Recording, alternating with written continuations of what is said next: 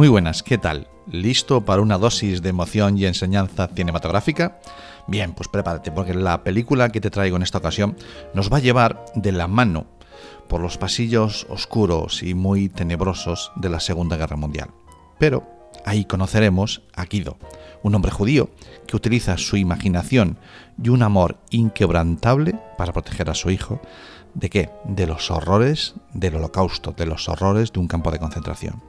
Sé que suena intenso, pero tranquilo, que la historia va mucho más allá.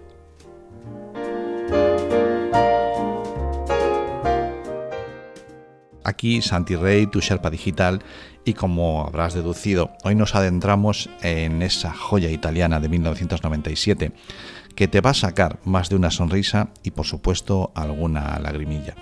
Así es, querido oyente, te voy a hablar de La vida es bella como este guía que pretendo ser en esta aventura cinematográfica y tecnológica y de crianza y de valores. Estoy aquí para intentar explorar qué mensajes o qué valores convierten a La vida es bella en una película imprescindible para ver en familia, para disfrutar en familia y después, por supuesto que sí, para abrir un debate y conversar y, hablar de cosas. ¿De qué cosas? Bueno, aquí te voy a dejar cinco tips, cinco, no sé, valores que yo creo que transmite esta película.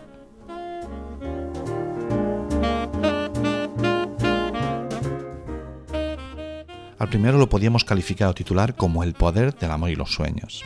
Imagina que estás en medio de, ese caos, en medio del terror de la guerra que estos días nos es lamentablemente tan próximo. Pero en lugar de dejarte abatir, despiertas el poder del amor y la esperanza como un encantamiento mágico. Esto es lo que hace Guido, esto es lo que hace el protagonista. Nos recuerda que incluso en la tormenta, el amor incondicional y la determinación de un padre pueden ser refugio y fortaleza. Es como si el director Roberto Benini nos quisiera dar un abrazo cinematográfico para nuestra alma.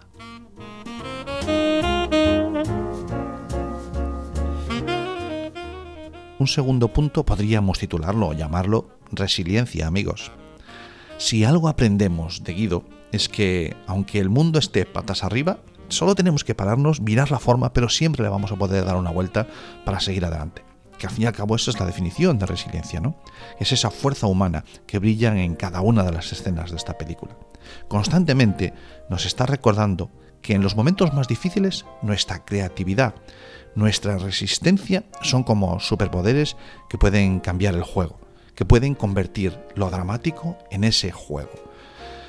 Imaginación, creatividad, mm, ¿la estamos potenciando en nuestros jóvenes? Mm, hay que darle media vuelta. Resistencia, paciencia, ¿la tenemos? Mm, en fin, vamos a seguir con el tercer punto que el debate os lo dejo para vosotros en casa.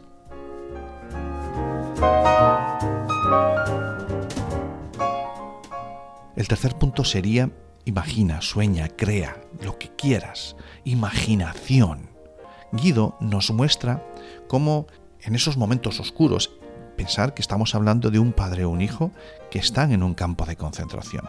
Bien, pues en esos momentos más oscuros, él es capaz de construir castillos en el aire y colorear la realidad para, para que su hijo viva en esa alternativa, en ese mundo alternativo. Posiblemente él esté consiguiendo que su hijo se fugue del campo de concentración no está en ese sitio. No podemos, no debemos subestimar el poder de soñar despiertos. No es malo soñar despiertos, porque el soñar despiertos, y ya lo he dicho tres veces, puede marcar la diferencia en las vidas de los más pequeños. ¿Un campo de concentración convertido en una épica aventura? Efectivamente, así es en la mente de su hijo.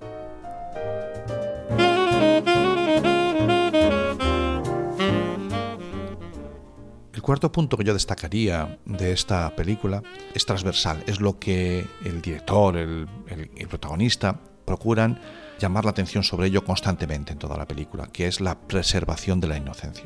En medio de, os podéis imaginar, de tanta tristeza, de tanto dolor en un campo de concentración, hace el protagonista lo imposible por proteger la inocencia de su hijo.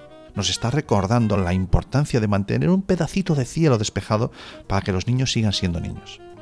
Da igual lo que ocurra a su alrededor, nos tiene que dar igual. Pero no quiero decir que tengan que vivir los niños en un mundo paralelo, ajenos a la realidad. No, pero deben conservar un pedazo de inocencia. Y a veces a esta generación que estamos educando ahora, les estamos exigiendo que sean demasiado adultos.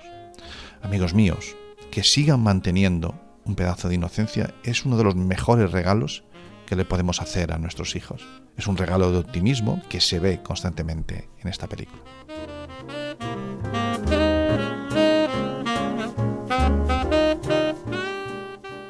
Y como no, para finalizar, no puede pasársenos de largo que esta película busca recordar para no repetir.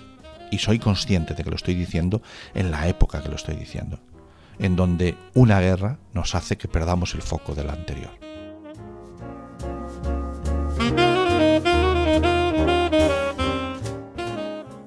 La película nos insta a enseñar a nuestros hijos empatía, tolerancia y respeto. Un recordatorio de que incluso en la oscuridad podemos ser faros de luz para las futuras generaciones, para los que vienen detrás. Debemos, no podemos, debemos ser faros de luz. Así que, querido oyente, La vida es bella nos brinda un banquete de emociones, de lecciones que nos llegan al corazón. No te dejo más que la propuesta de que la busques esta película donde sea, que la pongas en casa, que hagas palomitas, un paquetito de Kleenex al lado y a disfrutar. Y después, si tienes un momento, a conversar. Mientras tanto, ya sabes, nos vemos, nos leemos, nos oímos en el próximo programa. Adiós, me voy porque tengo una cita con la princesa. ¿Cuándo? ¡Ahora!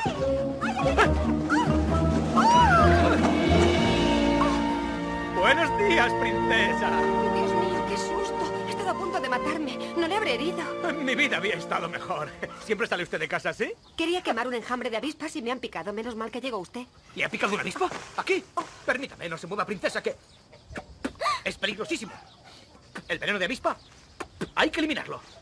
Estírese, tardaremos una media horita. Ya ha pasado, gracias. Gracias. Ah. Gracias. ¿Ah, sí? ¿Le han picado en alguna otra parte? No, gracias. Pero qué bello lugar, es un lugar magnífico. Vuelan las palomas, las mujeres caen del cielo. ¿Me voy a establecer aquí? Es todo suyo. Quiere llenarlo de camellos y avestruces. Es un príncipe. Exacto, el príncipe Guido. A su servicio, princesa.